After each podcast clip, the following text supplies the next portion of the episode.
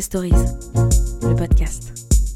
Mes chers amis, euh, je, je- je suis vraiment euh, euh, très très honoré de recevoir euh, avec ce public fidèle de l'Orache euh, un éminent spécialiste de la Russie. Monsieur Fedorovski, vous allez nous éclairer sur ce personnage complexe mais incontournable et essentiel dans la Vous géopolitique. savez, pour être précis, euh, je suis pas éminent spécialiste de la Russie, je suis écrivain d'origine russe, le plus édité peut-être en France. Mais les spécialistes, vous en avez tellement de- des gens, des gens extraordinaires. Vous avez des gens extraordinaires quand même. Oui, mais vous êtes un des grands spécialistes, alors. Effectivement. Et ben, euh, voilà. Et donc, euh, c'est vrai que c'est un hasard du calendrier. Quand on a organisé cette conférence il y a quelques mois, je ne savais pas que, on ne savait pas que Vladimir Poutine viendrait justement, euh, il y a deux semaines exactement, jour pour jour, euh, à Versailles, rencontrer notre nouveau président. Et donc, euh, les hasards euh, du calendrier font bien les choses. Il y a encore deux hasards. Vous savez, peut-être vous ne savez pas, mais aujourd'hui, c'est la fête nationale russe. Et je vais vous fa- faire une petite révélation, et c'est un grand risque qu'a pris euh, France Tél- Télévisions, parce qu'il y avait, euh, vous savez, euh, euh, Oliver Stone qui a, qui a fait un film sur Poutine. Peut-être vous avez entendu parler, non? C'est un film qui va faire vraiment qu'il va sortir demain aux États-Unis. euh, et c'est des longs entretiens, quatre heures d'entretien avec Poutine, absolument explosifs. Il me fait la concurrence avec mon livre qui est aussi explosif. Mais c'est pas pour ça que je vous raconte ça. Mais ça va, ils, ont pris le, le risque de présenter ça trois soirées de, de suite en prime time à France Télévisions à partir de 26.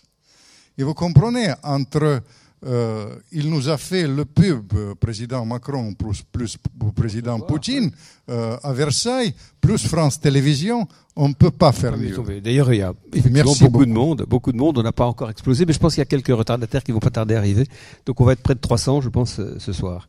Euh, donc, je ne vais pas paraphraser l'invitation euh, euh, que, que tout le monde a reçue et, qui vous présente longuement. Donc, je veux juste peut-être dire ce que, ce que vous avez déjà commencé à suggérer. Vous êtes un, un diplomate, un diplomate, un historien, un écrivain.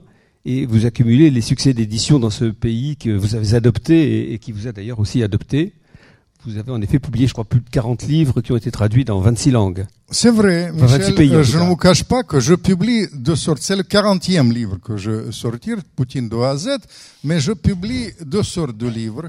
Euh, je publie les livres qui font rêver, qui font voyager, avec une devise mystère, amour et évasion. Euh, je tiens à vous dire, si euh, vous n'avez pas lu ça, je vous recommande euh, vraiment. ça s'appelle Dictionnaire amoureux de Saint-Pétersbourg, Mystère Amour Évasion. Et Poutine, je vais vous raconter pourquoi je fais Poutine, les choses. Mais j'ai fait Poutine, c'est la face cachée du XXe siècle. De temps à l'autre, je fais la face cachée du XXe siècle, à tel point que je vais faire le prochain livre, tout ce que j'ai jamais dit. Ça s'appellera euh, Mon Kremlin secret à l'automne. Mais euh, les choses, mais je fais ça plutôt à contre-cœur parce que mon public exige surtout euh, ces mystères amour-évasion. Vous en avez marre, je crois, des costumes de Fillon, de président. Vous savez, de, pas de costumes, je parle de Fillon. Je, peux dire aussi, vous savez, on compare. euh, maintenant, on est dans la mythologie. Jupiter, on dit, n'est-ce pas, chez en France? Jupiter, Euh, pas Mais les gens veulent aussi voyager, simplement oublier tout ce que vous avez fait, vous avez fait, et c'est pour ça que je fais les livres pour oublier la tristesse de notre époque, pas oublier, je ne fais pas euh, pas de lèse-majesté quand même, mais je fais quand même euh, des choses différentes, vous voyez ce que je fais. Juste pour, euh, pour ceux qui n'ont pas tout à fait lu l'invitation, dire deux mots quand même sur votre parcours. Vous avez- vous, définissez vous-même, je crois, comme un trait d'union entre Moscou et, Par- et Paris. C'est une de vos formules euh, favorites, ce, que vous êtes effectivement. Et euh, vous avez vécu, en effet, la période riche en événements de la glasnost et de la chute de l'URSS dans la proximité de Mikhail Gorbatchev et de Boris Eltsine. Euh, après avoir euh, vous-même été dans la diplomatie au Kremlin, euh, proche de, de, de Brezhnev, de Lionel Brezhnev, dont vous étiez, je crois, l'interprète, le, le traducteur, notamment pour les pays arabes, parce que je crois que vous parlez énormément de langues. Vous parlez l'arabe, le- Vous l'anglais, savez, en plus du vous russe. voulez vraiment détruire ma réputation. Parce que, vous comprenez, Pas volontairement. quand j'étais jeune, euh, je- c'est vrai que je vais vous raconter ça. Euh, euh, moi, je, par hasard, euh, à l'époque, il y avait un dirigeant, vous ne connaissez pas maintenant, mais il était, euh, il est à la côte d'ailleurs, en Russie aujourd'hui, Brezhnev. Mais il était vers la fin, il était sourd. Et à l'époque, j'ai parlé d'une manière absolument audible. J'ai crié. Et quelqu'un a compris ça et il m'a mis chez euh, traduire la langue arabe. Et comme il m'a écouté, il m'a fait son traducteur. Et comme ça, ma carrière a commencé. Après, c'est vrai que j'ai eu trois vies. J'ai eu la vie de diplomate assez longue, essentiellement quand même liée parce que mon métier, c'était de vendre la perestroïka. Vous comprenez, peut-être à l'époque, euh, ça peut vous rappeler quelque chose, parce qu'à l'époque, euh, on disait ni le capitalisme, ni le socialisme, ni gauche, ni droite, ni euh, flou, vous comprenez, les, choses comme ça. Et c'est moi qui vendais les choses, mais c'était il y a 30 ans.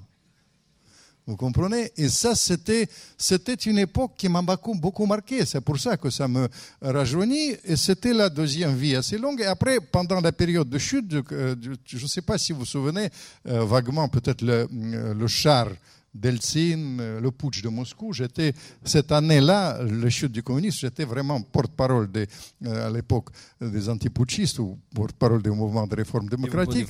Et j'étais lié avec ça. Ça, c'est une période marquante. Mais quand même, ma vie maintenant, depuis 25 ans, c'était lié avec la littérature, je fais ces livres dont je vous ai raconté, qui font rêver d'une part et qui, révèlent des choses, et parfois je fais une dérive. Ça, vous ne, c'est pas dans le, ils n'ont pas marqué ça dans la, biographie sur l'internet, mais je dois vous dire que j'ai eu même euh, un lien particulier avec HOC. Parce que quand j'ai commencé ma carrière littéraire, j'ai un ami euh, qui était président de d'HOC, qui était euh, de Moncel. Je ne sais pas si vous avez... C'était un personnage qui, mon ami très proche. Il m'a proposé d'être euh, même professeur. Il m'a donné le titre professeur. J'étais très chic. C'était très chic à l'époque pour moi. Je ne rendais pas compte. Et j'ai même été élu. C'est pour ça que je viens avec vous avec beaucoup de tendresse j'étais élu le président, euh, pas le président, mais le, le professeur le plus populaire d'HEC.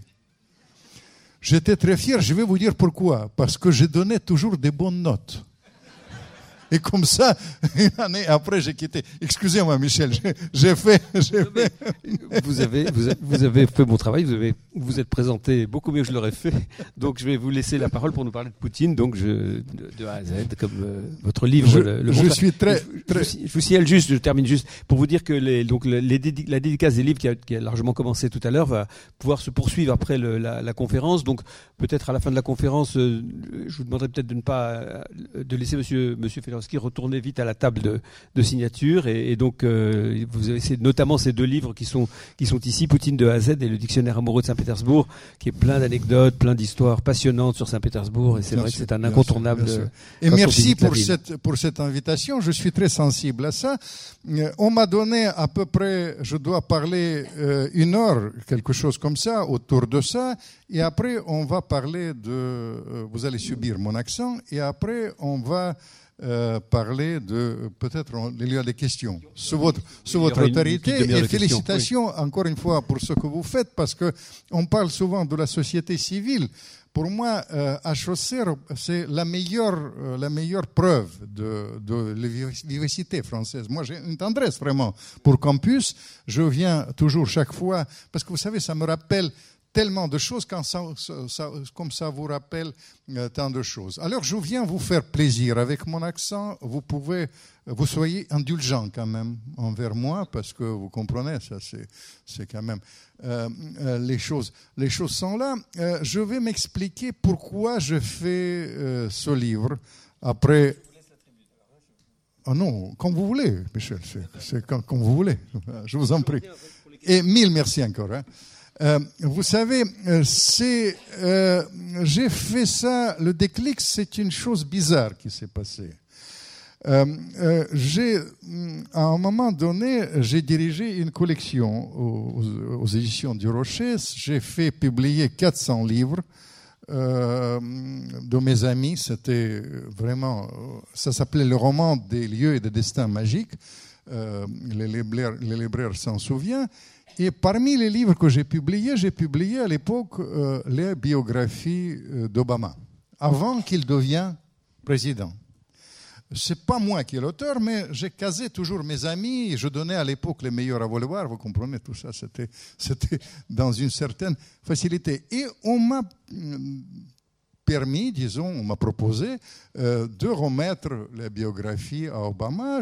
Après, le livre a été publié, il est devenu entre-temps président, euh, et c'était juste au moment de la crise, de la crise euh, il y a quelques années, entre la Russie et l'Occident. Et il m'a dit une chose qui m'a perturbé beaucoup. Il a dit, vous savez, monsieur, on va faire très simple, euh, on va faire les sanctions. À l'époque, c'était, vous vous souvenez, l'affaire, les tensions autour de l'Ukraine. D'autant plus que j'ai aussi, mon père était ukrainien, il m'a parlé dans une certaine, dans, dans l'esprit d'une certaine franchise. Il a dit, on va faire euh, les sanctions, les Russes, ils vont vivre mal, et après, ils vont virer Poutine. Et j'étais un peu gêné par rapport à ça, et j'ai ressenti, c'est le premier, le premier déclic, le commencement de ce livre. Je reviens, je, ne lui ai pas répondu sur le coup, parce que vous savez, quand même, moi j'étais content qu'il m'a reçu, etc. Et mm, après, euh, je reviens et je dîne ici euh, avec un très grand ambassadeur. Les Américains, ils ont aussi des grands ambassadeurs, détrompez-vous. Et ça, c'est les choses, ils ont, Maître, qu'elle s'appelait. On dîne et je lui raconte cette histoire. Et j'étais tellement perturbé par ça parce que, vous savez, ils ont fait les sanctions, les Russes, ils vivent moins bien, les, les agriculteurs bretons en bavent, mais euh, Poutine n'a jamais été si populaire il y avait une sorte d'incompréhension par rapport à ce qui, euh, ce qui était, ce qui s'est passé. Je lui raconte l'histoire et je lui dis, il ne comprend pas, il n'a pas compris la psychologie des Russes, parce que la psychologie de ce pays, euh, ça se détermine avec trois chiffres. Le premier euh, que vous connaissez, 26-27 millions de morts dans la lutte contre les nazis. Deuxième, je vous livre, euh, c'est mon ami Alexandre Yakovlev, qui était inventeur de la perestroïka. Il disait 25 millions tués par les efforts, victimes, par les efforts de Lénine, de Trotsky et de Staline, de tous les trois. 25 millions, 26 millions. Plus, comme on est euh, sous les auspices d'HOC, l'inflation 91, 2500%. Ces trois chiffres, ils relativisent tout. Alors, ils ont, les Russes, ils ont une sorte de résilience qui a été si bien décrite dans la réalité par Tolstoï. Et je dis à mon ambassadeur, il faut qu'il vraiment qu'il relise Tolstoï pour comprendre la psychologie russe. Mon ambassadeur, vous connaissez les grands restaurants parisiens, au dessert, il me continue la conversation. Non, Vladimir, il faut qu'il lise Tolstoï. Et ça, ça m'a perturbé. J'ai dit, il faut quelque chose. Et là, plus on a approfondi euh, les sujets pendant ces années, au début, je ne voulais pas vraiment, parce que vraiment, je fais, vous connaissez, j'ai fait euh, roman de Rasputin, euh, dictionnaire mot de Saint-Pétersbourg, mon, mon public, comme vous dites, mon fonds de commerce, m'amène ailleurs. Mais quand j'ai vu un décalage entre la réalité et ça, j'ai dit qu'il faut que je fasse, je fasse ce livre.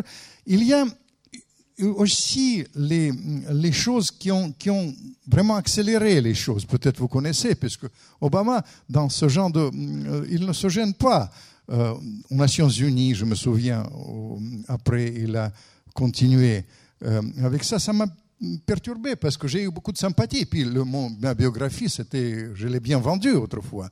Euh, c'était et quand il vous souvenez, quand il est aux Nations Unies, il a comparé, il a mis sur le même niveau la menace russe et Ebola.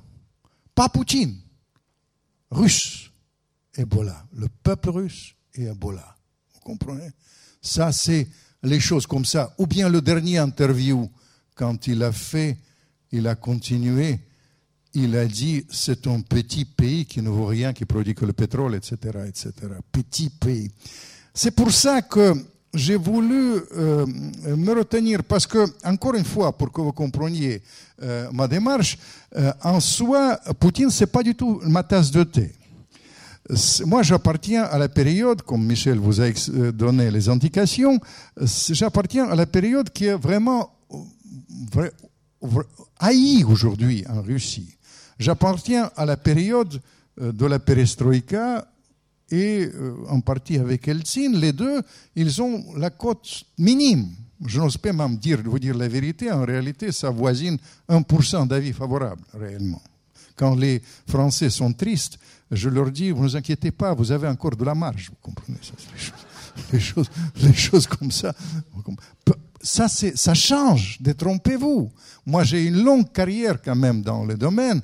Je me souviens, euh, pour tout ça, j'ai dit calmez-vous, il ne faut pas exagérer. Je me souviens, Seltsine, sous le contrôle de mes compatriotes, à mon époque, il a eu 80% d'avis favorables quand il est monté sur le char. Il a terminé avec 1% d'avis favorables. Les, avis, les Anglais nous ont donné récemment, avec leurs élections, les, la matière sur la réflexion.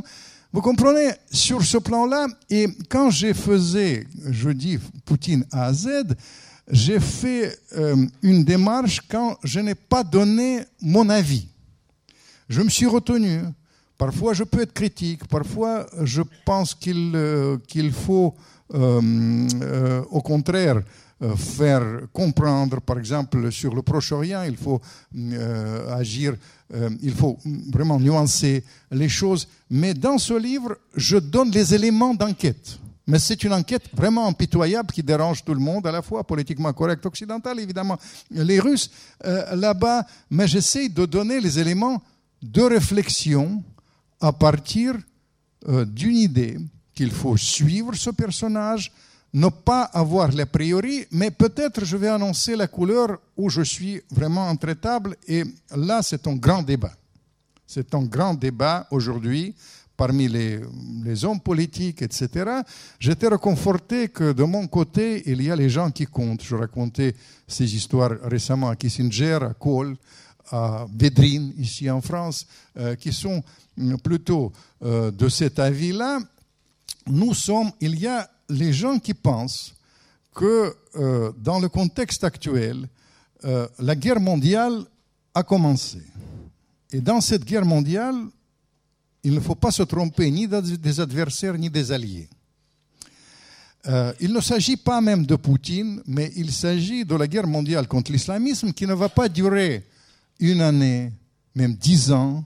C'est une guerre peut-être de, de 100 ans qui nous attend. Je ne parle pas de l'islam, il s'agit de la guerre contre l'islamisme qui va durer. Et dans cette guerre, il ne faut pas se tromper de l'adversaire, moi, je reste persuadé que le peuple russe, au-delà du personnage de Poutine, c'est un allié irremplaçable dans cette guerre qui, sera longue et meurtrière. C'est, hélas, c'est pas suffisant. Et encore une fois, je reviens à cette soirée mémorable avec vous. Moi, je me souviens, euh, il me disait, Vladimir, tout ira bien, nous avons inventé la combine, comme je parle arabe. Il me disait, on va faire l'alliance avec l'islamisme modéré. Comme j'étais spécialiste, je dis, détrompez-vous, l'islamisme modéré, ça n'existe pas. Ils ont fait ça. Je ne parle pas de l'islam. L'islamisme modéré n'existe pas. Ils ont essayé en Irak, il n'y a pas d'Irak. Ils ont essayé la diplomatie de BHL en Libye, il n'y a pas de Libye. Ils ont essayé en Égypte avec les frères musulmans, il y a Sisi. Et je peux vous continuer la liste. Vous voyez l'optique de ça, et même sur le fond, Michel a dit que je suis très d'union, c'est vrai que je suis très d'union. Et pour moi, la rupture historique avec la Russie, c'est une grande erreur. C'est une grande erreur qui peut coûter cher, au-delà de personnages. Parce que vous savez, Euh, moi, je suis dans l'optique euh, tout à fait, euh, cette fois-ci, politiquement correcte, puisque paraît-il que De Gaulle revient à la mode. Je voudrais vous dire que si De Gaulle revient à la mode, De Gaulle, il parlait de l'intérêt national. Il parlait aussi, dans mon enfance, je me souviens, de l'Europe, de l'Atlantique à l'oral. Il n'a jamais parlé de l'Union soviétique, il a parlé de la Russie et de la Russie éternelle, de cette affinité qui existe, qui est plus fort que tout, parce que les présidents passent. Évidemment, Poutine passera. Euh, Hollande nous a récemment prouvé que les présidents passent. Mais les, les choses, les choses comme ça, mais l'intérêt national, les affinités, à la limite, euh, Tolstoï, dont j'ai parlé avec mon ambassadeur, est plus fort que tout le reste. Parce que Tolstoï, Dostoïevski et Tchaïkovski, vous voyez, Saint-Pétersbourg, c'est quand même plus fort que tout le reste. Maintenant, Poutine. Poutine de A à Z, en réalité, je suis obligé, de vous faire, avec cette longue introduction, avec mon accent, cinq Poutine, et puis vous allez me poser les questions. Je pense que la structure, pour rester quand même cartésien, euh, ça doit être ça. Le premier Poutine, et je suis assez fier, ce livre a été traduit, Kissinger m'a raconté, euh, vous savez, quand je lui ai remis le livre, il m'a dit que le livre a été déjà traduit par la CIA. J'étais très fier quand même pour la CIA et je lui ai posé la question pourquoi? Et il a dit ce qui les intéresse, c'est votre déchiffrage euh, de la personnalité euh, de Poutine, de Poutine, euh, enfant Poutine, le premier Poutine que je vous raconte. Dans la foulée, je vais faire une petite dérive, comme toujours les, les Russes ils font. je lui ai posé la question quand je lui remis les livres à Kissinger. Est-ce que euh, aujourd'hui c'est comme la guerre froide. Il m'a regardé, il a dit, monsieur, pendant la guerre froide, nous étions les gens sérieux. Il m'a prononcé une autre raison de publication de ce livre.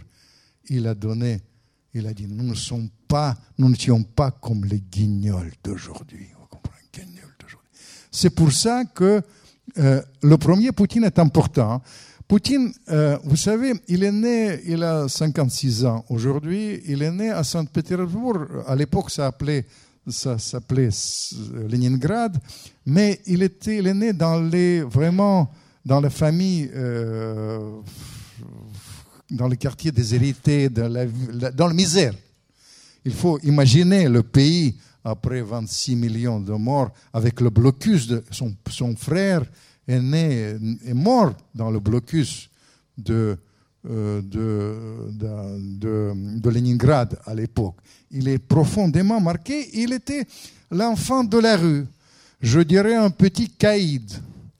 Et si vous voulez comprendre sa réaction, sa manière d'être, il faut revenir à son enfance parce que Poutine, c'est un homme de, qui fait, qui pratique les réactions immédiates, dent pour dent, l'œil pour œil. C'est plus fort que lui, c'est sa psychologie. Et euh, moi, je ne l'ai pas, dans, pendant la dernière période, je ne l'ai pas raconté, rencontré, mais il y a 30 ans, je l'ai rencontré et hum, il m'a dit à l'époque qu'il aurait dû terminer euh, vraiment en prison, comme droit commun dans la rue, le batailleur, etc. il était sauvé, c'est la deuxième clé de ce premier Poutine, il était sauvé en réalité par euh, le sport. Il y a un entraîneur qui le prend par la main et qui l'amène dans la salle de sport et il devient un judoka extraordinaire. Ceinture noire, et euh, Oliver Stone, dans le film, il dit, c'est un, il dit au fait, dans la réalité, un peu de banalité aussi. C'est un grand réalisateur, mais quand même, il dit, il, il est comme, euh, vous savez, joueur d'échecs. Moi, je suis persuadé qu'il reste marqué surtout par le judo. Et même dans la géopolitique, il transforme. Vous savez comment font les judokas Il utilise la force de l'adversaire pour, pour les bousculer. Et c'est comme ça qu'il agit, même sur le plan international, c'est évidemment, évidemment, cette période. Et puis vous allez me dire, toujours, dans les enfances, nous avons tous les rêves, pour être franc, moi j'ai rêvé toujours d'être écrivain d'ailleurs à Paris, Et euh, lui, il voulait être espion. Il voulait, dès l'âge de 14 ans, de 13 ans, il voulait être un James Bond, repenser à la russe, dilué dans la société occidentale. Il voulait, il être l'homme qui change le destin du monde, mais avec l'espionnage. À l'époque, il frappait au KGB, mais on l'a voyé promener, on a dit c'est ridicule, il faut faire les études, quel genre d'études? Et il a fait ses études il est terminé. Aussi, euh, les gens, quand on mène, euh, racontent les histoires, parce que vous savez, le drame de la situation aujourd'hui, une autre raison de la publication de ce livre, il y a un mélange de genres que nous vivons. Vous avez remarqué ça avec la BFM et avec les autres. Vous comprenez, euh, il y a le mélange de genres est le suivant. Kissinger a eu raison sur ça. Il y a, euh, à l'époque de la guerre froide, il y avait une distinction entre la politique réelle et la propagande. Les gens disaient une chose, ils faisaient une autre. Aujourd'hui, nous vivons dans la période quand il y a un mélange de genres. Vous savez, la propagande, parfois l'incompétence aussi devient la politique réelle. Je parle de la, évidemment, je ne parle pas de la politique intérieure, je parle, je n'oserais pas, je, les choses, mais je parle de la politique extérieure. Et ça, c'est une chose qui est, qui est euh, quand même, euh, qui est tout à fait significative. Et on dit, quand on parle de ça, on dit ah Poutine c'est simplement un dictateur qui fait euh, ses, considérations vraiment d'une manière le compare avec Ceausescu BHL m'a téléphoné l'autre jour après ma prestation à la télévision. Il m'a dit il, était content de moi mais il a dit quand même Hitler c'est un Hitler de temps moderne. Je dis écoute tu sais tu ne connais pas il ne faut pas exagérer les choses. Et quand il y a les, les euh, euh, quand on parle de Poutine, on ne comprend pas que c'est un homme tout à fait euh, intéressant intellectuellement. Vous savez, mes espions au Kremlin, ils ont piqué ces annotations de Solzhenitsyn. J'étais bluffé. Vous comprenez? Il a lu, vous connaissez, La roue rouge. Il a tout lu et annoté.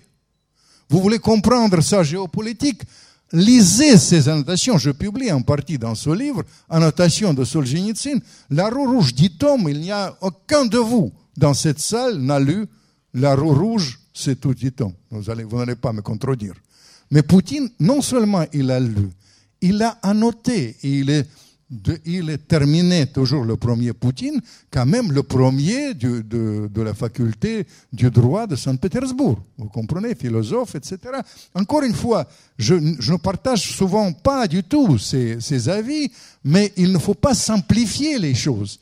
C'est trop facile si, si on est néophyte, comme l'a dit Guignol l'autre jour, euh, on dire les, les, choses, les choses, dire les choses suppositions croire ce qu'on ne connaît pas. Vous voyez, ça c'est le premier Poutine. Et après, il entre finalement, après avoir terminé euh, son, séjour, disons, euh, à l'université, il entre au KGB. Mais au KGB, c'est dans les années 70, euh, il ne faut pas qu'on ment. Au KGB, il est marqué par la technique du KGB. Souvent, il gère euh, les affaires, euh, la, crise. Quand j'ai reconstitué, quand je menais l'enquête sur la crise syrienne ou sur la crise sur la Crimée, euh, il agit plus comme un professionnel de renseignement que, que vraiment un homme politique en réalité. Très professionnellement, il gère ça. Mais quand il gère, il faut dire ça, il établit les priorités, etc. Mais quand il était au KGB, il n'était pas mêlé à des choses extraordinaires. Soyons très clairs, à un moment donné, il était plus dans le contre-espionnage. Et vous savez, contre-espionnage, c'est jamais un cadeau, même en France, mais en Russie, c'était encore euh, beaucoup plus difficile. Et euh, à l'époque, c'était les asiles, euh, toutes les choses. Il était quand même. Et après seulement, il a travaillé sous la couverture dans un poste secondaire dans la réalité euh, en Allemagne, ça dans les années jusqu'à la chute du mur, en Allemagne de l'Est, il, était, il a travaillé, il s'occupait de l'Allemagne de l'Ouest, pour entrer dans le détail du ministère des Affaires étrangères, euh, ouest allemand, mais il était basé à Dresde, en Allemagne de l'Est. Et après, il y a la chute du mur et pff, deuxième Poutine commence. Deuxième Poutine, c'est la période quand je l'ai connu. Euh, il était choisi, j'ai un ami à l'époque, euh, une figure pour les gens qui, ont travaillé avec la Russie, il s'appelait Sobchak, qui était une grande figure mm, démocratique de la période de la perestroïka. Il était quand même un personnage assez extraordinaire. Il était maire de Saint-Pétersbourg. Et il a choisi Poutine euh, comme un officier du KGB. On a raconté n'importe quoi, on a dit il a choisi, il était son professeur, il a du tout. Il m'a raconté direct. Il était, l'époque était très difficile. C'était une époque que vous ne pouvez pas imaginer. Vous comprenez, les gens voyageaient avec euh, des valises euh, un million de dollars facile qui entrait dans le bureau. Il était effrayé, c'était pas du tout le personnage corrompu, il était effrayé par la perspective qu'il sera piégé. Ça. Il a pris comme secrétaire au début Poutine comme secrétaire, et, mais il était tellement loyal assez brillant. En plus, il déléguait beaucoup Sobchak, qu'il a monté très vite en grade. Il est devenu gestionnaire principal de la ville et en réalité euh, le premier maire adjoint, mais gestionnaire de la ville. Et je pense très sincèrement que c'est la période la plus intéressante de Poutine, qui peut vous rappeler, il, était, il travaillait avec tout le monde, vous comprenez? Euh, C'est les choses avec tous les gens là-bas et ça a duré jusqu'à ce que son, le maire a été éliminé dans la réalité au, début politiquement et après il était mort parce qu'il était présidentiable avant l'heure, beau parleur, etc. Personnage très séduisant, Sobchak. Et ça, c'est terminé en 96, quand Poutine était dans le désarroi. Il ne savait pas quoi faire. Parce qu'il était premier adjoint, le maire perd les élections, vous allez voir, maintenant, il y a les gens qui perdent les élections. C'est difficile de perdre les élections. Et il ne savait pas comment faire. Comment faire.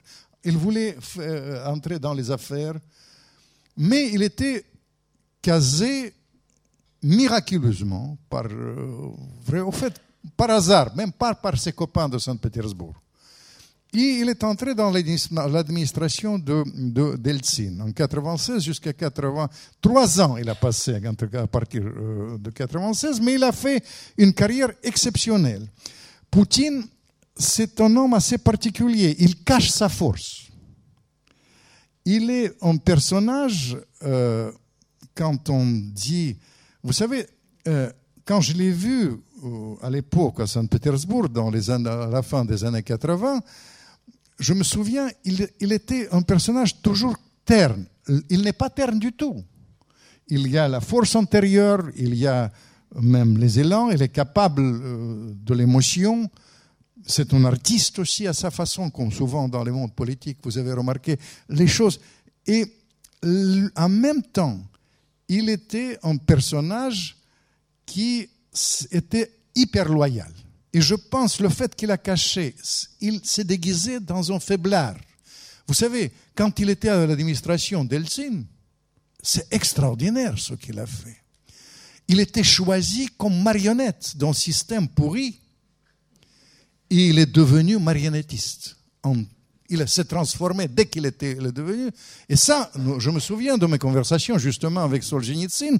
On a dit, mais on ne peut pas. C'est ton système. Vous savez, je n'ai pas le temps de vous raconter parce que j'ai plutôt de la sympathie d'ailleurs pour Eltsine parce que quand il était en opposition, mais il était exactement comme ça arrive en France. Il était bon quand il était en opposition et nul quand il était aux affaires.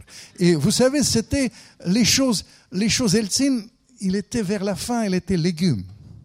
Les Russes, vous vous souvenez, ils, ont eu honte, de, n'arrivaient pas à articuler, etc. Ils changeaient, les premiers ministres ne savaient pas quoi faire.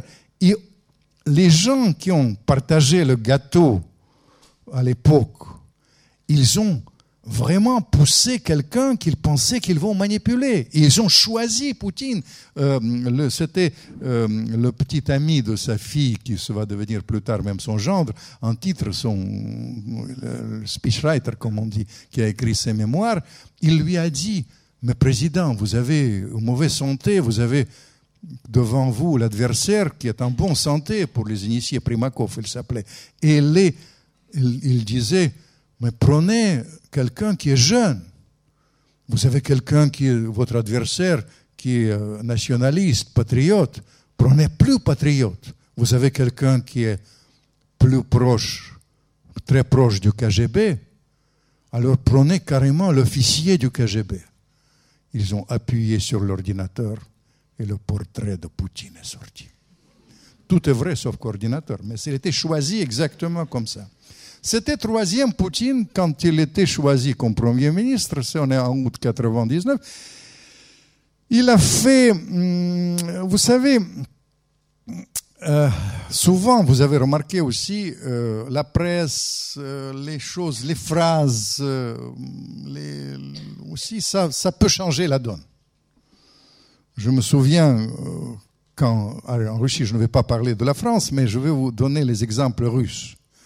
Par exemple, la carrière extraordinaire d'Eltsine, il était fait quand il était lieutenant de Gorbatchev, après on l'a viré, et il, a commencé à critiquer Gorbatchev. Alors Raïssa, qui était une grande conseillère, vous savez, les femmes, ils peuvent jouer un rôle essentiel auprès des présidents. Et je dois vous dire qu'elle elle a suggéré qu'Eltsine euh, soit filmé, parce que tout le monde savait que sa faiblesse pour l'alcool, il était filmé avec les sénateurs américains complètement givrés, et ils ont présenté ça aux meilleures heures d'écoute à la télévision. Et Raïssa, la femme de Gorbatchev, elle pensait que l'affaire est dans sa poche. Et tout le contraire s'est passé. Les Russes, ils ont dit, il picole, il est comme nous. Et Eltsine, il a gagné 30% de, de sondage, dans les sondages. Et Poutine, il a gagné, c'est le deuxième exemple, quand il a gagné. Vous savez, il, sa, popularité extraordinaire, ce n'était pas les costumes de Fillon qui l'ont fait. Je vais vous dire sa popularité extraordinaire. Il l'a fait. Eltsine, il était, il était, euh, vous savez, légume, n'arrive particulier. Il y avait les attentats en, Russie, les attentats énigmatiques, les enfants déchiquetés, les Russes sont dans les arrois. Ils n'ont pas de chef. Ils n'ont pas de chef. Ils n'ont pas de chef. Et Eltsine, il prend à ce moment-là à la télévision le micro il n'arrive pas à parler. Et puis, il vient de nommer Poutine comme euh, Premier ministre, successeur en réalité. Et ce jeune, qui se déguisait tout de suite, vous savez, Poutine, il fait euh, les choses, il prend le micro. Je me souviens, c'était un t-shirt de rose pâle, Lacoste. Et il prononce la phrase, la phrase qui vous choque jusqu'aujourd'hui. Et même moi qui étais piégé quand même en vieux de la vieille, par la phrase, j'ai pensé que c'est un dérapage et je vais zigouiller les terroristes tchétchènes jusqu'aux chiottes. Ça vous, c'est une traduction difficile parce que il, et après quand j'ai mené l'enquête, c'est, j'ai appris une chose très, très intéressante. Il a testé ça dix fois devant les gens différents. C'est un langage de la pègre. Il s'adressait aux pays criminalisés. Et il a eu les 30% de, dans les sondages et il est devenu imbattable. Ah, mais maintenant, maintenant, je vais vous dire comment il était, maintenant, ça fait 17 ans qu'il est aux affaires, parce que euh, franchement, il ne faut pas qu'on qu se ment. Quand il a cédé la place à son collaborateur, euh, comme vous dites, euh, c'est lui qui est resté toujours aux affaires. Mm, mais même à ce dernier cinquième Poutine, disons Poutine le tsar, pour ainsi dire le président omniprésent de la Russie, euh, il y avait les étapes. Il ne faut pas qu'on se ment, il y avait les étapes même par rapport à l'Occident, par rapport à... Est-ce que je vous raconte, je vous raconte euh, les choses intéressantes pour vous? Dites-moi la vérité. Parce que vous savez, euh, je, vous savez, quand je faisais mes conférences à HEC, je faisais 4 heures, pour vous dire la vérité, mais il y avait beaucoup d'économie quand même. Je faisais les choses, on peut parler aussi de, des choses, parce que mais vous m'avez fait l'exercice sur le personnage de Poutine, je suis obligé de suivre ce que vous m'avez euh, proposé de faire. Euh, vous comprenez, au début, tout d'abord, la première chose quand il s'impose, le lendemain, il a fait réunir les gens qui l'ont élu C'était à l'époque, euh, sous le contrôle euh, de mes compatriotes ici, il y avait le huit groupes qui ont partagé le gâteau. D'autres disent six, mais enfin, en réalité, huit groupes qui ont partagé 80% de richesse nationale. Euh, je me souviens comment elles ont été faites dans cette soirée mystique quand le communisme est mort en Russie. Je me souviens de ça, c'est le 21 août 91, j'ai demandé à Eltsine qu'est-ce que vous allez faire? Et il m'a dit, c'est très simple, pour lui c'était irréversibilité vers le système communiste. Et il m'a dit, on va les nommer milliardaires. C'est-à-dire, vous êtes hier, vous êtes ministre de gaz, demain, vous êtes l'homme le plus riche du monde. Ils ont été nommés. Ces gens-là, il y avait, ça coûtait très cher à Eltsine, parce que vous savez, j'ai vraiment, quand il est en opposition, c'est un homme avec le flair, euh, et euh, il y a toujours le débat, même en France et aux États-Unis, est-ce que le président doit être intelligent ou pas? Non, il doit être bien entouré. Euh, euh, et Eltsine, il n'est pas vraiment intelligent, mais j'ai de la sympathie pour lui parce qu'il a un flair et un courage assez extraordinaire, notamment quand il a monté le char contre notre avis d'ailleurs.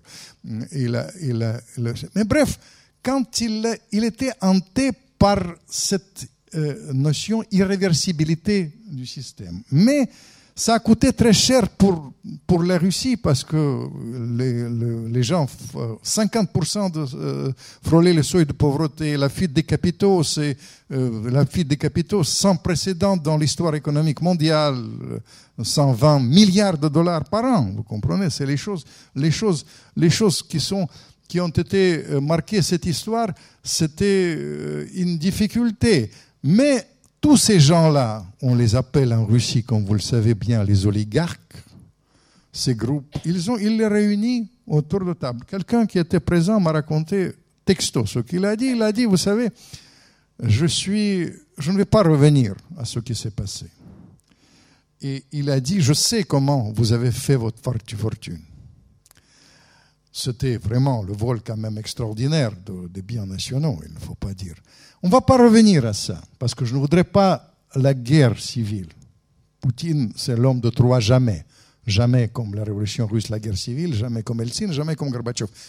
Pas de guerre civile. Mais si vous essayez de vous mixer comme autant d'Eltsine de la politique, si vous essayez d'entrer dans mon bureau en ouvrant, comme vous avez fait avec Eltsine, la porte avec le pied, vous serez anéanti.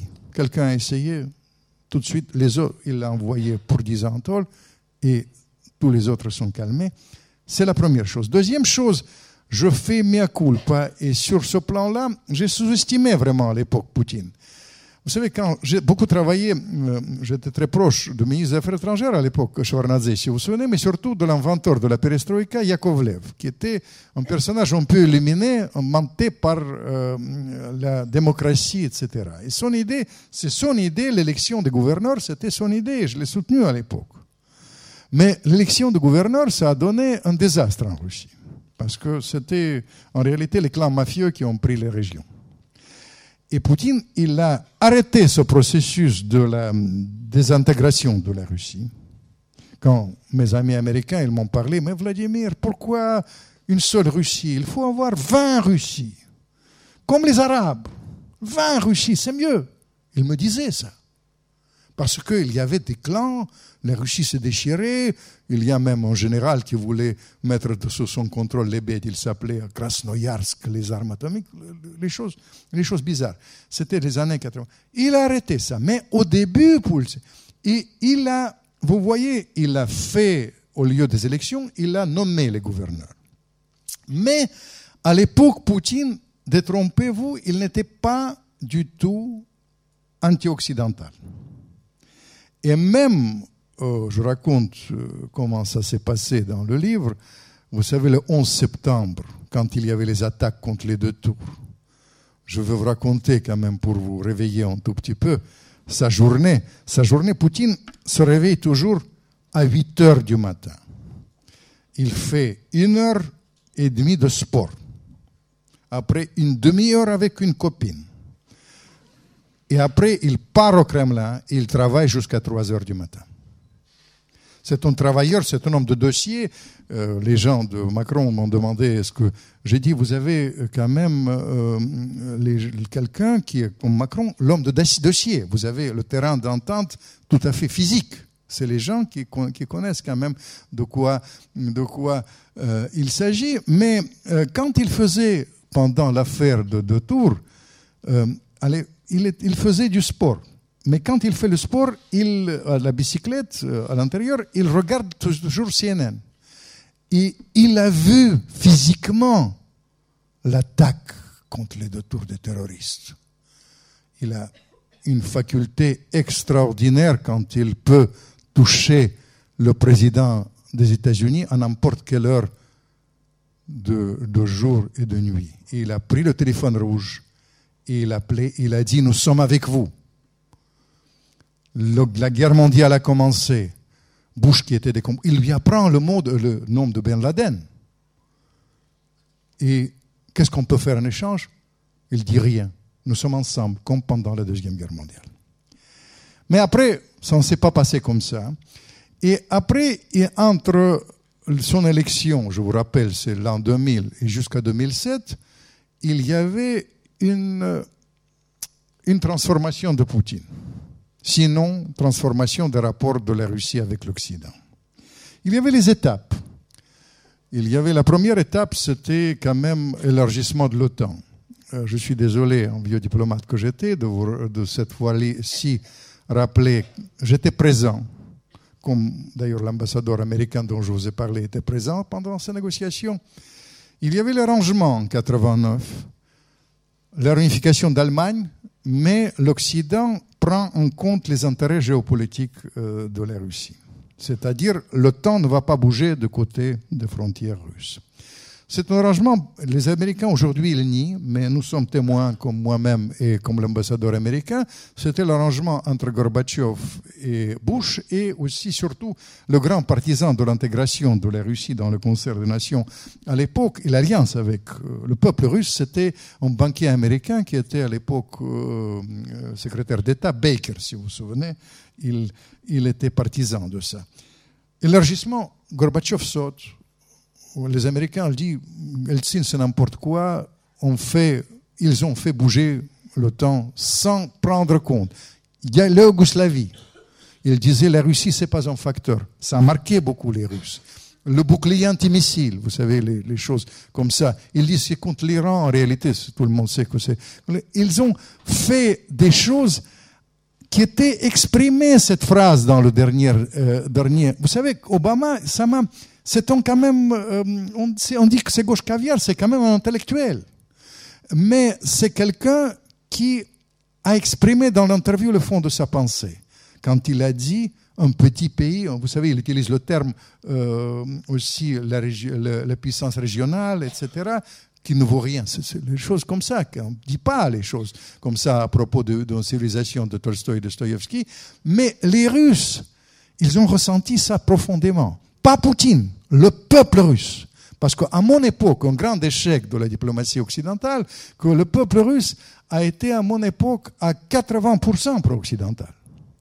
Aujourd'hui, si vous demandez aux Russes, c'est à 80%, peut-être moins pour la France, mais pour la, pour la France aussi que ça existe, parce que j'ai complètement sous-estimé euh, cette, euh, vous savez, euh, cette affaire de Mistral, non-vente, non-livraison de Mistral. J'ai pensé c'est du folklore et les Russes, ils vont créer ça eux-mêmes et ce sera oublié. Pas du tout.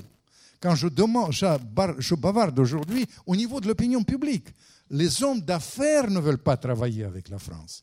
Ça, c'est un grand problème, qu'il faut remédier à ça. Il faut avoir, c'est pour ça que j'étais euh, un grand partisan de cette rencontre avec, euh, à Versailles, parce qu'il faut vraiment surmonter ça. Ce ne sera pas facile. C'est trop facile de dire qu'on entre dans le sillage après nous, euh, vraiment de Mitterrand, parce que Mitterrand, il était dans, cela.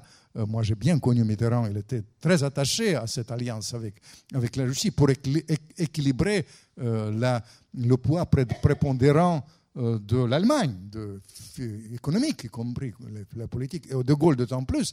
Mais ce n'est pas facile. Vous comprenez?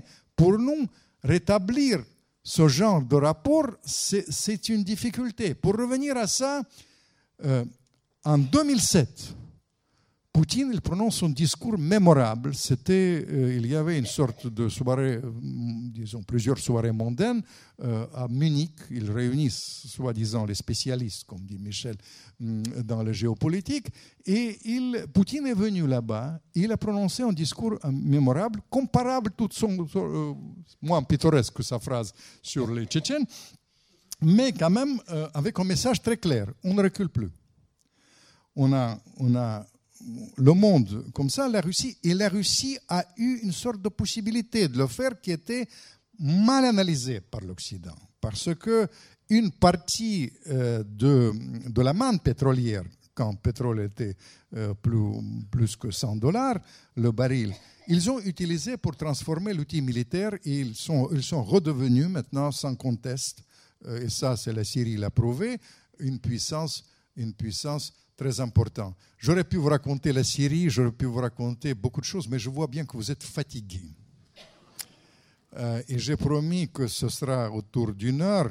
Euh, moi, j'ai une tendance de, de continuer parce que de toute manière, les sujets vont venir. Il y a, je sais que ce qui vous intéresse, soit je continue, soit que je souhaite, euh, sous le contrôle de Michel, peut-être que vous approfondissez les sujets de Rasputin à Poutine, parce qu'il ne faut pas oublier, il y a une dame extraordinaire qui dirige, euh, vous savez, tout ce qui est commercial dans, le, vous savez, dans la maison, dans le groupe euh, où il y a mon éditeur Plomb. Et vous savez, euh, je lui ai promis quand même de parler non seulement de Poutine, mais aussi de Rasputin, de Catherine, de- pour, parler, pour, parler, pour parler du dictionnaire amoureux de Saint-Pétersbourg, édité par l'édition, les éditions Plomb. Et euh, vous savez, avec tout ça, si vous me permettez, je vais faire une trêve. Si je ne vois pas de questions, je continue ma litanie avec mon accent. Si vous avez des questions, peut-être il vaut mieux que, qu'on parle des choses un peu plus pointues, parce que je vous ai raconté les choses pittoresques. Vous êtes bienvenus, les gens qui, qui commencent.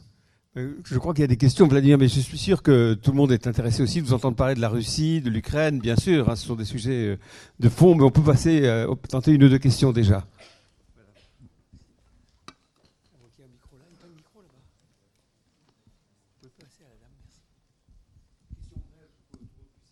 Oui, oui, elle me- bonsoir. Euh, je vous dites que les Russes sont pro-occidentaux. Comment expliquez-vous qu'en Occident, et en France en particulier, on aime tant haïr M. Poutine?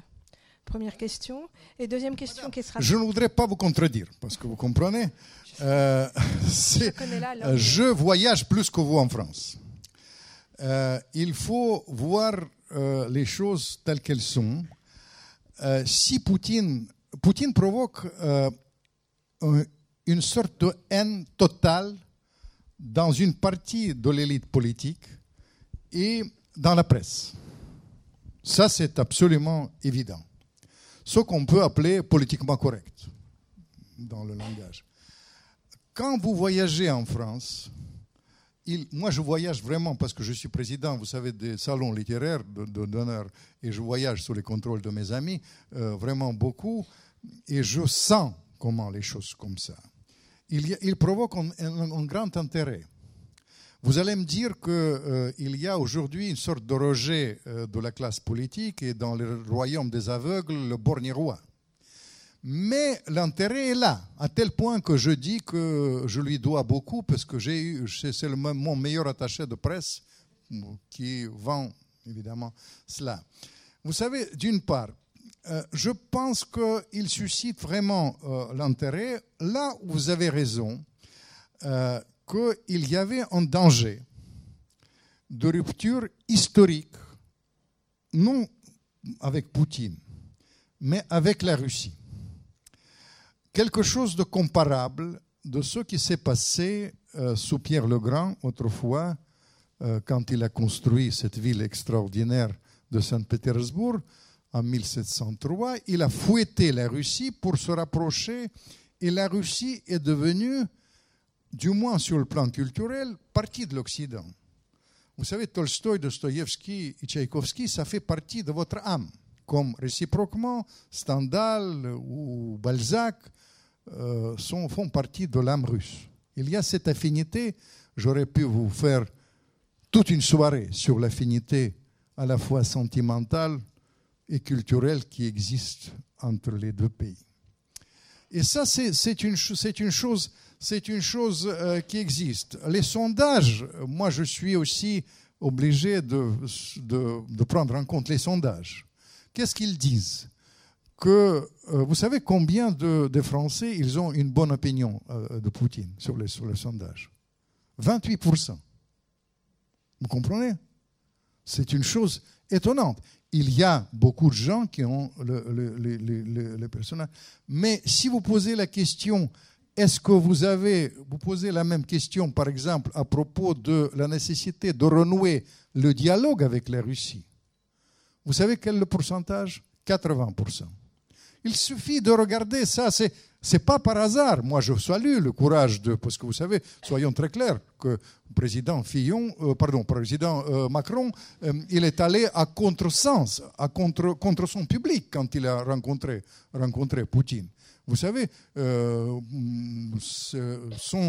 il était élu par le, par le politiquement correct il a eu le courage, moi j'apprécie beaucoup ça, je ne vous cache pas, euh, on m'a raconté que le ministre des Affaires étrangères, assez extraordinaire qu'il a pris, euh, a joué aussi un rôle, le Drian, et ils ont pris, ils ont eu le courage pour renouer avec cette grande tradition à la fois de Mitterrand, Mitterrandien, Mitterrand-gaulien comme ils disent, pour renouer le dialogue avec, avec la Russie. Mais les gens qui sont vraiment dans le court terme, ils disent que c'est les élections, qu'il fallait s'adresser à trois quarts de pays qui ont voté ailleurs, etc. Et c'est un message. Non. Moi, je suis persuadé qu'il a fait un, choix très courageux pour renouer avec une vraiment tradition, l'intérêt national français. Et pourquoi il a fait? C'est pas parce que Mélenchon, Le Pen ou Fillon, c'était plutôt pour renouer le dialogue parce que la majorité de la France exigeait, l'opinion publique française exigeait. Ils ne sont pas, euh, euh, vous savez, euh, ils ne suivent pas. Vous regardez jusqu'à quel point la presse est discréditée en France aujourd'hui. Vous regardez jusqu'à quel point les gens. C'était ça la réalité. Et puis le dernier point, pour vous donner aussi l'indication, vous savez, vous dites, il y a non seulement l'intérêt, la France aujourd'hui, telle qu'elle est, avec ses contradictions, tout ce que vous voulez, c'est le pays le plus russophile de l'Europe. Ils sont plus russophiles, les Français, que les, sondages sont formels. Je suis désolé de vous évoquer toutes ces choses-là, mais pas pour polémiquer, mais pour aller plutôt dans votre sens, vous voyez. Merci. Oui, euh, pourriez-vous aborder le thème de la Crimée, s'il vous plaît? L'histoire de la Crimée, c'est la suivante. Moi, je ne suis pas euh, admirateur euh, de, disons, de solutions rudes. Je trouve que autour, et puis pour, que vous me compreniez mieux, je vous ai dit que mon père euh, était ukrainien et je suis très attaché à l'Ukraine, etc.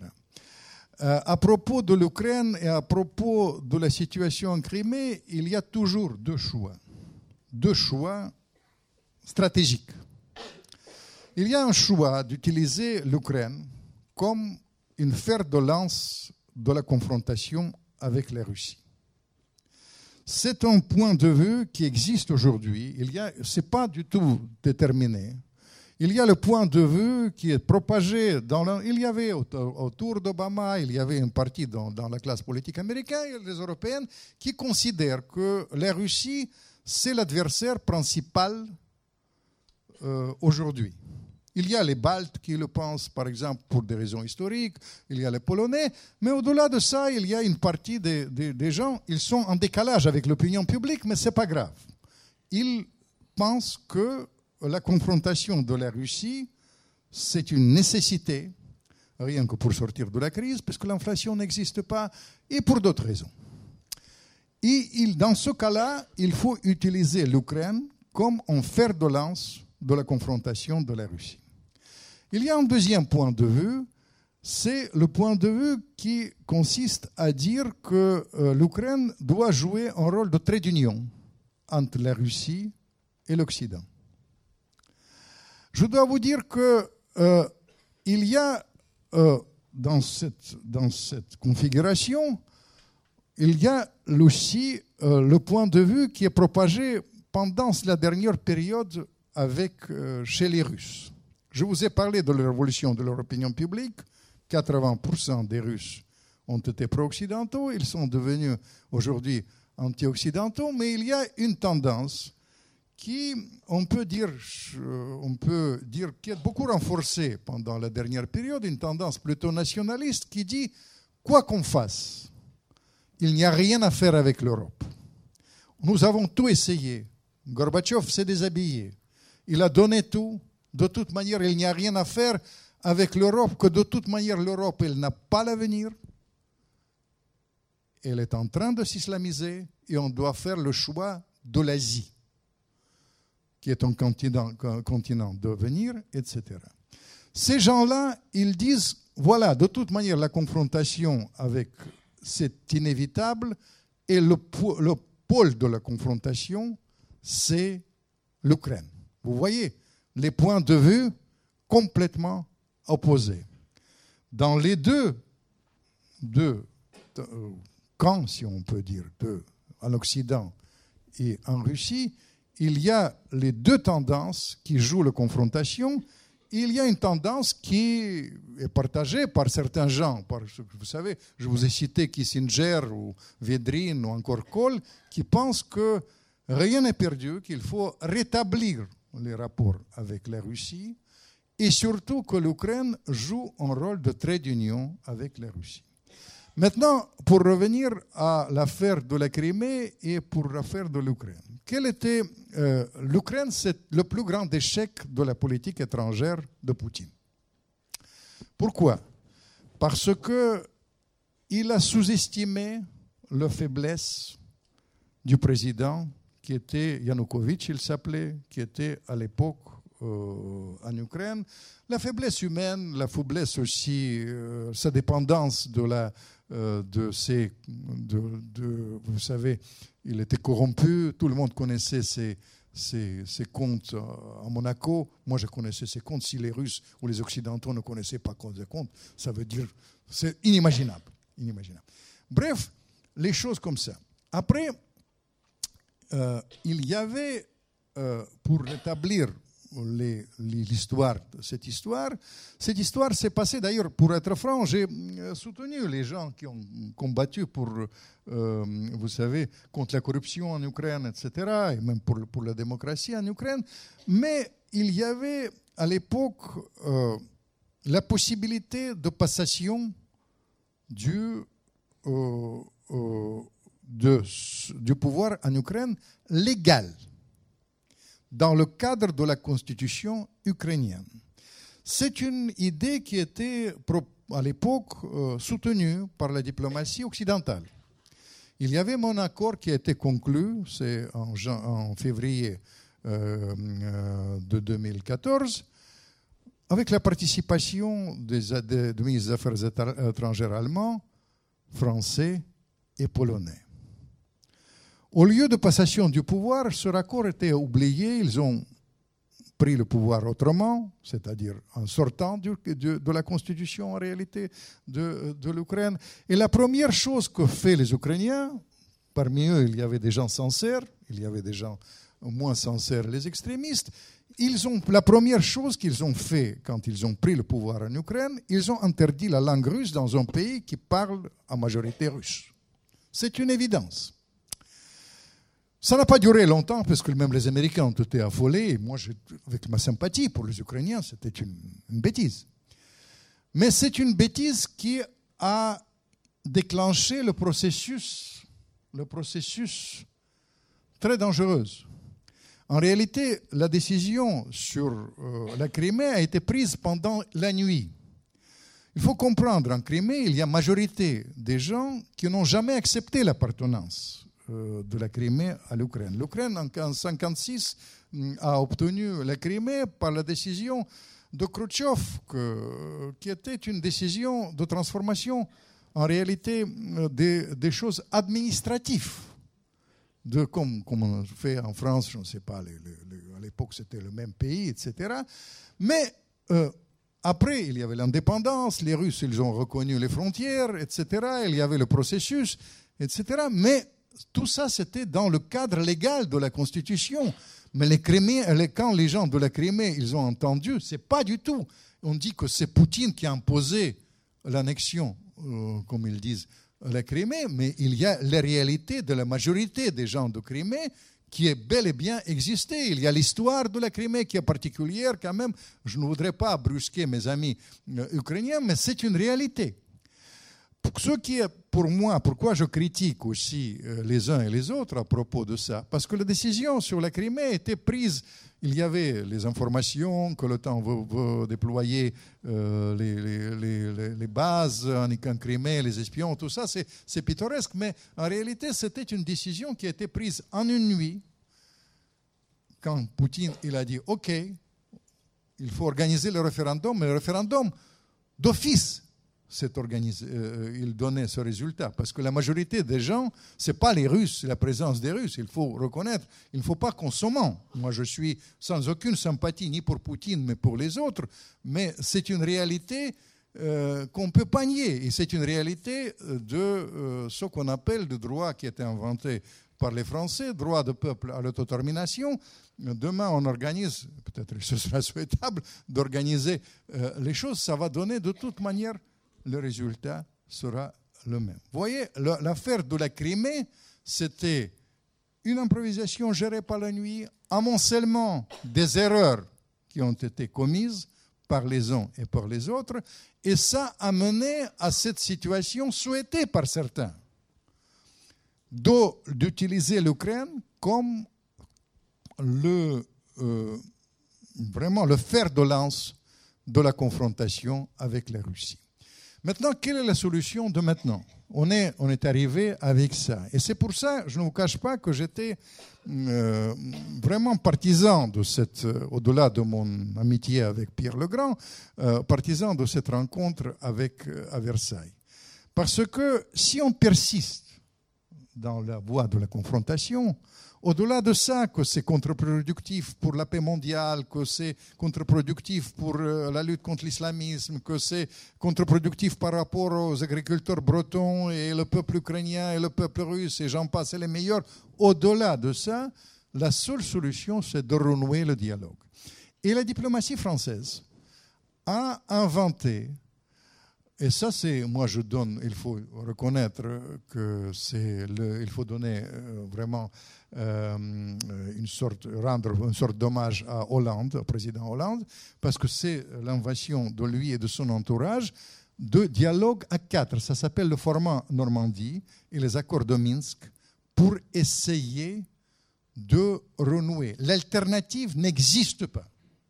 L'alternative, moi je vais vous dire, moi je connais très bien les Ukrainiens. Les Ukrainiens souffrent beaucoup aujourd'hui. L'économie ukrainienne souffre beaucoup.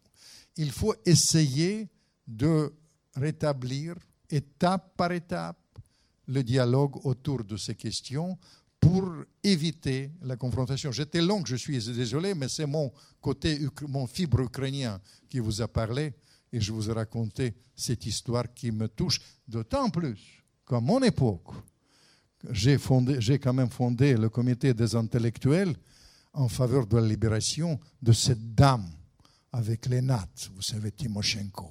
Et paraît-il, il est maintenant revenu en grâce dans les sondages en Ukraine. Peut-être on aura quelqu'un qui est au moins joli. Voilà.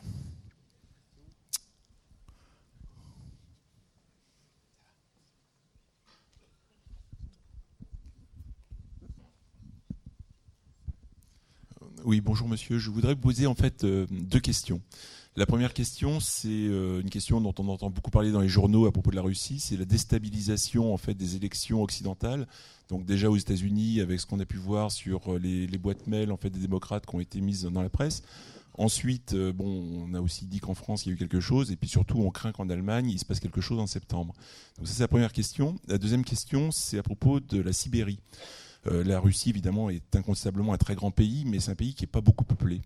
Or, euh, au sud de la Sibérie, c'est la Chine, et la Chine est très dynamique, euh, il y a beaucoup de personnes. Et ma deuxième question, c'est de savoir, dans 40 ans, est-ce que la Sibérie sera russe ou chinoise? Vous savez, commençons par la deuxième question, qui est un point de mon désaccord avec Poutine. Je ne vous cache pas que Poutine, quand il y avait les sanctions, quand l'Occident il a poussé la Russie du côté de la Chine, il a conclu les accords très poussés. Et maintenant, la coopération, euh, la coopération est très poussée, non seulement dans le domaine économique, mais y compris dans le domaine euh, militaire.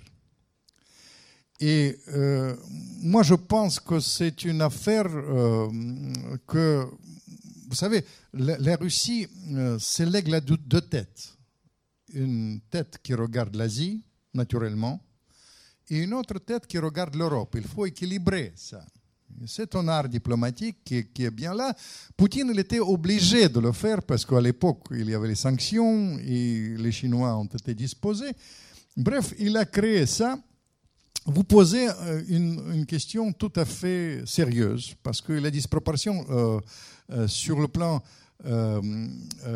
démographique, je parle aussi dans ce livre, mais il y avait une discussion que les gens ont essayé même de contester ce que je dis, mais je vous dis les choses, ma préoccupation. 4 millions, un peu plus de 4 millions des Russes en Sibérie et des centaines de millions des Chinois, ce que vous visez avec, avec une certitude. C'est bien là. Il y a une chose qui est plus grave, c'est pour ça que j'ai contesté. Je vais vous raconter ce qui me préoccupe surtout. Il y a une tendance maintenant que les femmes russes préfèrent les Chinois. Et ça, c'est très très grave, mes chers amis. Parce que, pour une raison simple, le Chinois ne picole pas. Il amène, il amène son, son, salaire chez lui. Et il y a des gens, il y a les clandestins, il y a les gens légaux qui sont bien. C'est vraiment une tendance. Moi, j'ai étudié ça d'une manière très très pointue, les choses, les choses comme ça de la Sibérie. Il faut dire que Poutine, il, est évidemment, comme l'élite russe, ils sont, ils sont là.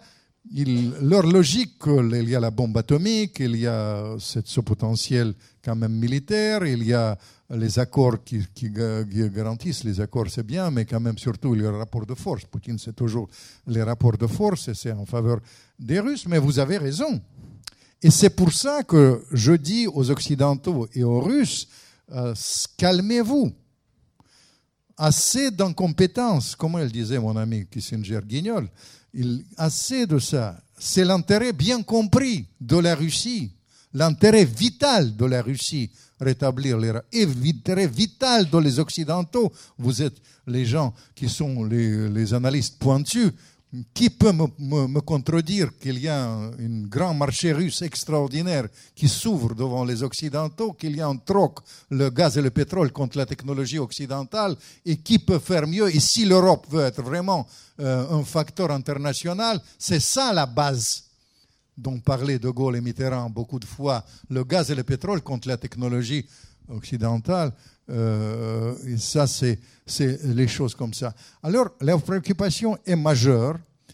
Euh, Poutine essaie de remédier ça, mais la, préoccupation existe. Je pense que l'élite russe et l'élite occidentale doivent bien réfléchir autrement. Vous savez, les, souvent les artistes sont prémonitoires.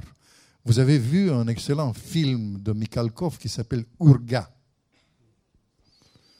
qui parlait il y a ça se termine, vous vous souvenez, quand il y a la radio qui annonce euh, vraiment en chinois à la frontière euh, entre euh, la Pologne et la Chine les, dernières nouvelles. Tout ça, c'est réflexion.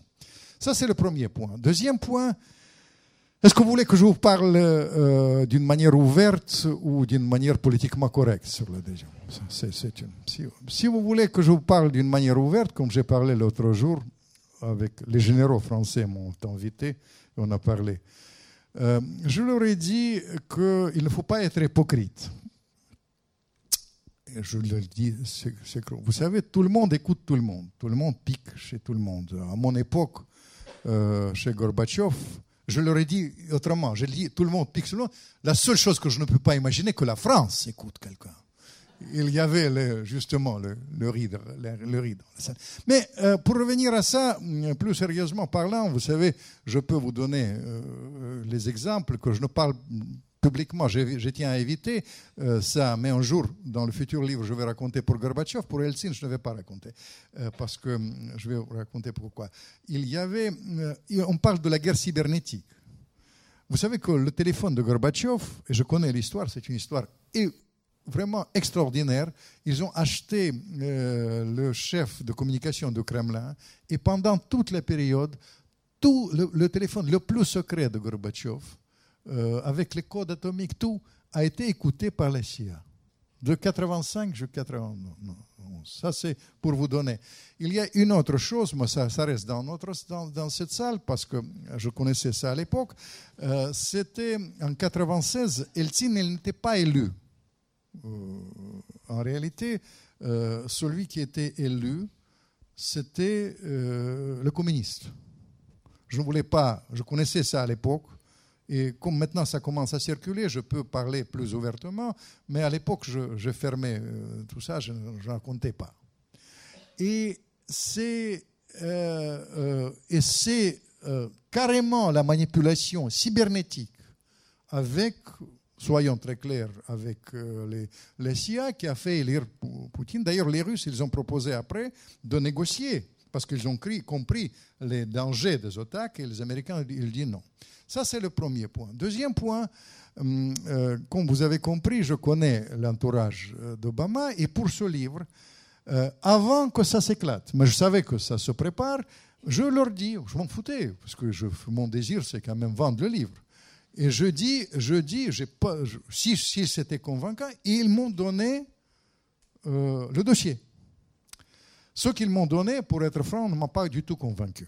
Je suis désolé de vous dire euh, les choses telles qu'elles sont. C'est pas du tout pour entrer, aller dans le sens de, ce que Poutine va raconter à euh, Oliver Stone, mais euh, objectivement, qu'est-ce qu'ils ont fait? Ils ont enregistré, tout d'abord, c'est pas vraiment très catholique et pas très légal, ils ont enregistré les conversations que menaient les conseillers de, de Trump, gendre de Trump, avec les Russes. J'ai eu le décryptage de ça. Vous savez, ils ont donné ça comme les preuves que euh, l'ambassadeur russe, il s'appelle Kislyak, qui est un roller du KGB, que, qui, etc. Vous savez, tout d'abord, euh, encore une fois, pour être sérieusement, j'étais quand même diplomate très haut placé et je connaissais très euh, comment ça fonctionne. Vous savez, dans le système russe, il y a une particularité. L'ambassadeur ne peut pas être euh, un homme de service secret. C'est absolument déontologiquement impossible. Il y a euh, un résident du KGB ou de, FSB aujourd'hui qui travaille sous la couverture diplomatique, mais il n'est jamais ambassadeur. C'est-à-dire les opérations clandestines ne sont pas menées par l'ambassadeur. C'est impossible. Et les Américains, quand vous, voyez ce qu'ils racontent, le- l'ex-FBI et ce- le chef de, de FBI, et même ce qu'ils m'ont donné, j'ai vu cet enregistrement. C'est décryptage. Après, qu'est-ce qu'ils ra- racontent Ils parlent d'une manière générale de la, nécessité d'améliorer les relations avec la Russie. Ils n'entrent pas dans les, dans les détails des sanctions. C'est le décryptage, vous comprenez? Et ça, c'est pas du tout. je ne pouvais pas même publier ça. Parce que c'est pas du tout convaincant. Sinon, je tombe dans ce que tout le monde tombe, euh, dans la propagande et dans le mélange de genres. C'est pas mon genre. Moi, je ne veux pas euh, mêler de ça. Alors, pour l'instant, je suis. euh, ils m'ont pas convaincu pour l'instant.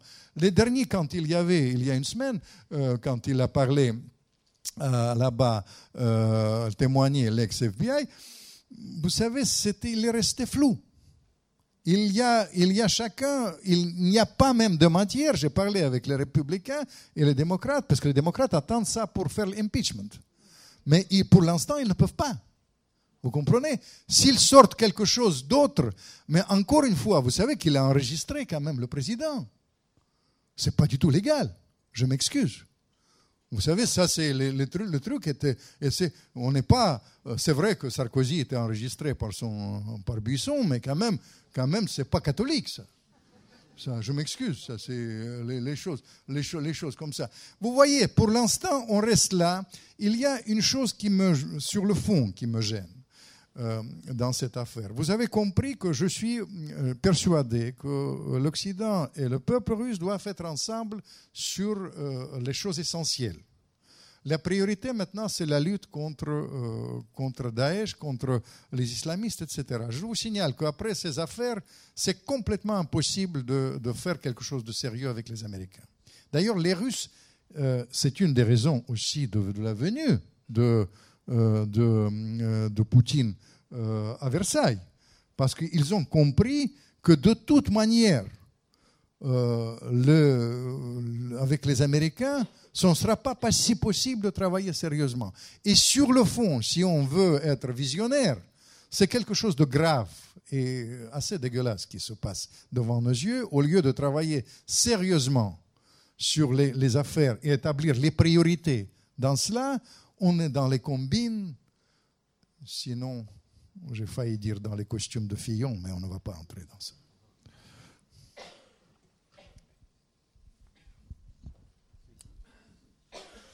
Euh, oui, je voudrais, euh, avant de poser ma question, euh, je voudrais rectifier quelques faits que vous avez dit au début de votre conférence que Poutine avait 56 ans. Donc les gens qui sont là, peut-être y croient, mais Poutine n'a pas 56 ans, donc Poutine vous avez dit au début de votre... voilà, donc peut-être si les Parlez gens au voilà, micro, sont au au courant. micro, s'il vous plaît, parce que vous savez, tout le monde n'a pas les mêmes micros. Poutine. Vous avez dit que Poutine avait 56 ans. Il n'a pas 56 ans, il a 64 ans. Donc c'est pour rectifier pour ceux qui ne savent pas. Euh, euh, vous m'entendez là? Donc après, euh, ma question, euh, c'est vous parlez que vous dites que les Russes sont devenus anti-occidentaux, euh, y compris donc anti-américains et que ça s'explique par un certain nombre de choses, c'est-à-dire par exemple l'élargissement de l'OTAN à l'Est ou euh, les Mistral, etc. Euh, ma question, c'est euh, en fait comment vous voyez-vous Vous re- retournez souvent en Russie, c'est mon cas aussi. Et lorsque moi je reviens en Russie aujourd'hui, moi, littéralement, je retombe dans mon enfance de l'Union soviétique. Donc Qu'est-ce que vous pensez de la propagande intérieure aujourd'hui en Russie qui est anti-occidentale et anti-américaine? Moi, j'ai l'impression vraiment de c'est la haine qui se propage en Russie à l'intérieur aujourd'hui contre l'Europe occidentale et contre les États-Unis. Et moi, je ressens, moi, je retourne euh, régulièrement. Ça, c'est vraiment mon impression. Je, je revis mon enfance à l'Union soviétique quand je reviens en Russie aujourd'hui. Donc, est-ce qu'il y a Avec, peut-être les avec deux une seule différence que vous pouvez voyager. À l'époque de votre enfance, vous, vous, pouvez rester, vous devez rester là-bas. Vous savez, moi, je ne suis pas du tout partisan du système euh, de Poutine et je vous dis, je- je- historiquement, j'appartiens à la période euh, de la liberté, vous comprenez, qui a de la percée vers la, vers la liberté. Évidemment, la propagande existe. Et, et quand je vous ai parlé de danger de vivre euh, dans le monde imaginaire, mentir, croire à ses propres mensonges. J'ai parlé évidemment aussi des Russes. Cela va sans dire. Mais euh, je vous dis qu'on crée aussi, moi je vis euh, ici et je sais, et ce n'est pas seulement mon avis, mais c'est les avis de beaucoup de gens pertinents, qu'on crée aussi une sorte de diabolisation de la Russie. La Russie, ce n'est pas l'adversaire de l'Occident. Vous êtes russe, j'imagine bien. De quelle origine vous êtes? Ukrainien, mais tant plus, chers chers compatriotes. Je suis, je suis ravi. Comme on est, on est, on a, vous savez, vous savez, c'est la différence. Il, il y a une euh, vraiment physiquement, vous ressentez les choses. Vous êtes venu de là-bas, vous êtes complètement occidental.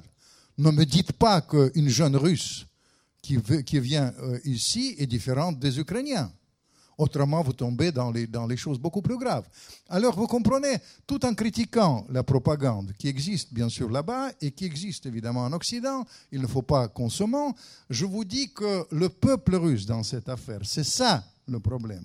Le peuple russe n'est pas adversaire de l'Occident. La classe moyenne en Russie est déjà née. Cette classe moyenne, il, euh, il exige des, choses, des changements démocratiques, il exige, Poutine n'est pas éternel, Mais la Russie, c'est pas du tout le diable qu'on présente aujourd'hui. C'est pas vrai. Vous comprenez? Même si la propagande existe bel et bien, vous voyez, etc. Elle existe hélas dans beaucoup de pays. Vous comprenez? Et je tiens à vous saluer avec mon côté ukrainien et je reste très attaché à ce beau pays. Voilà. Oui, juste une question, euh, Monsieur Federowski. Quid de l'après-Poutine? Il n'y en a pas. C'est une grande faiblesse du système Poutine euh, que tout est basé sur sa personnalité. C'est un grand système du système, euh, euh, faiblesse du système de Kremlin, d'une manière générale, que la, la succession, il faut que je raconte ça, un jour n'est jamais, n'est jamais préparée. Et ça, c'est les choses comme ça. Il n'est pas évidemment éternel. Il y a les clans. Il y a les clans qui, qui existent autour de lui. Pour l'instant, c'est maîtrise. Moi, je prédis qu'il sera évidemment réélu euh, l'année prochaine, euh, comme il est très populaire en réalité. Euh, Ce n'est pas la réalité, c'est pas la popularité euh, truquée.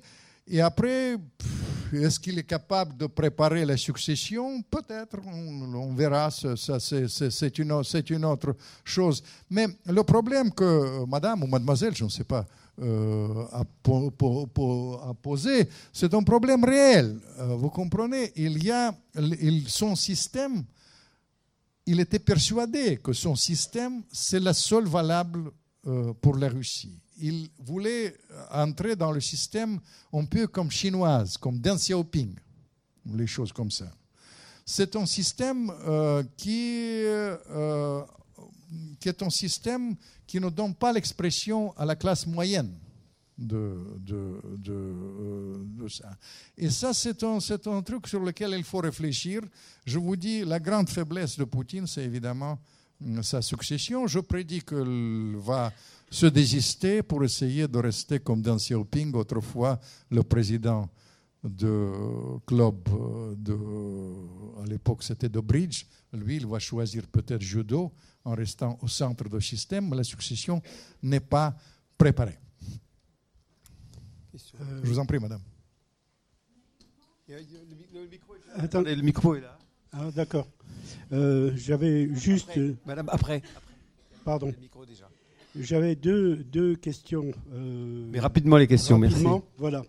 Euh, le premier, c'est peut-être une précision qui est intéressante, c'est que sur la question de la Chine que vous avez évoquée tout à l'heure et la demande forte d'après les femmes euh, russes de Chinois, l'inverse est également vrai dans la mesure où la politique de natalité en Chine à euh, créer euh, en gros un enfant par famille et qu'en plus les femmes sont moins désirées, si on peut dire, par les familles chinoises. Vous voulez que les femmes désirent les hommes, euh, les, hommes, non, non, les Chinois non, préfèrent les hommes, c'est ça Non, non, pas du tout.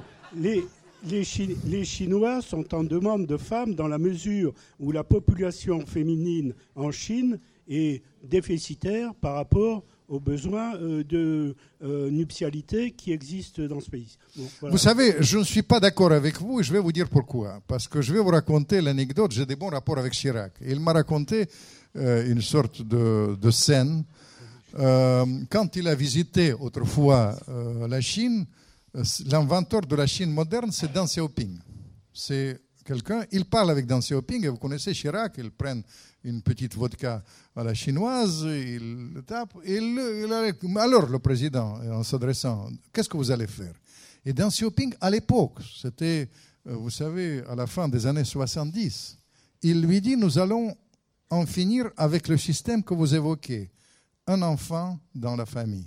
Nous voulons deux enfants dans la famille. Et après, l'autre, Chirac, avec sa spontanéité, il a dit, mais vous allez exploser. Et à ce moment, Deng Xiaoping, il a donné le fond de sa pensée, et qui va dans votre sens, monsieur, que vous avez posé une question personnelle. Nous allons les provinces du Nord, les Sibéries. Nous n'allons pas exploser. Et les Chinois, c'est le concepteur, ça me marque. C'était une conversation en tête à tête, et quand il m'a raconté, c'est une, c'est une sorte de vision chinoise. Les Chinois, ils sont dans la logique, ils ont de très bons rapports maintenant avec Poutine. Ils ont des choses, des choses. Il y a l'alliance militaire, économique, etc. Mais il y a cette disparité qu'il faut gérer, et c'est une gestion qui exige, exige.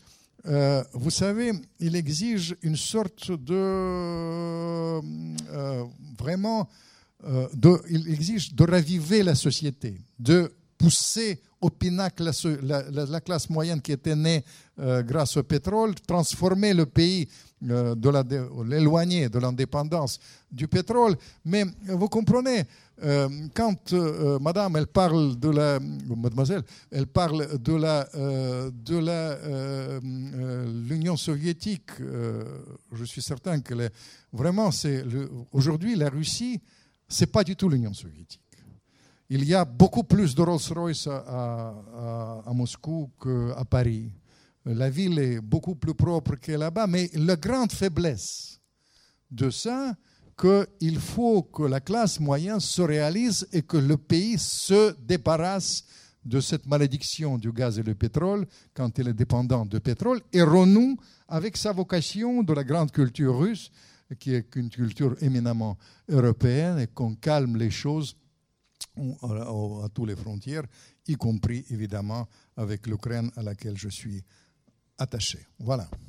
Peut-être une dernière, dernière question, mais il y a une madame. Euh, oui, je, je, suis tout à fait étonnée de vous entendre parler de, de Poutine d'une part et du peuple russe d'autre part parce que pour moi, le peuple russe, c'est Poutine. Poutine est un dictateur, vous ne l'avez jamais évoqué. Le peuple, il pense ce que le dictateur veut. C'est exactement comme tous les pays où il y a une dictature. Euh, et, je voilà, votre distinction me, m'interpelle. Quoi. Il ne me semble pas que le peuple russe vous soit savez, libre de vous penser avez, ce qu'il euh, veut. vous, vous connaissez la Russie? Vous connaissez, vous avez vécu sous la dictature, madame? Non, non, non, non, non, non. Madame, j'ai vécu sous la dictature. Je veux dire, les, costumes de Fillon par rapport à ce que Poutine fait en Russie, c'est de la rigolade, franchement.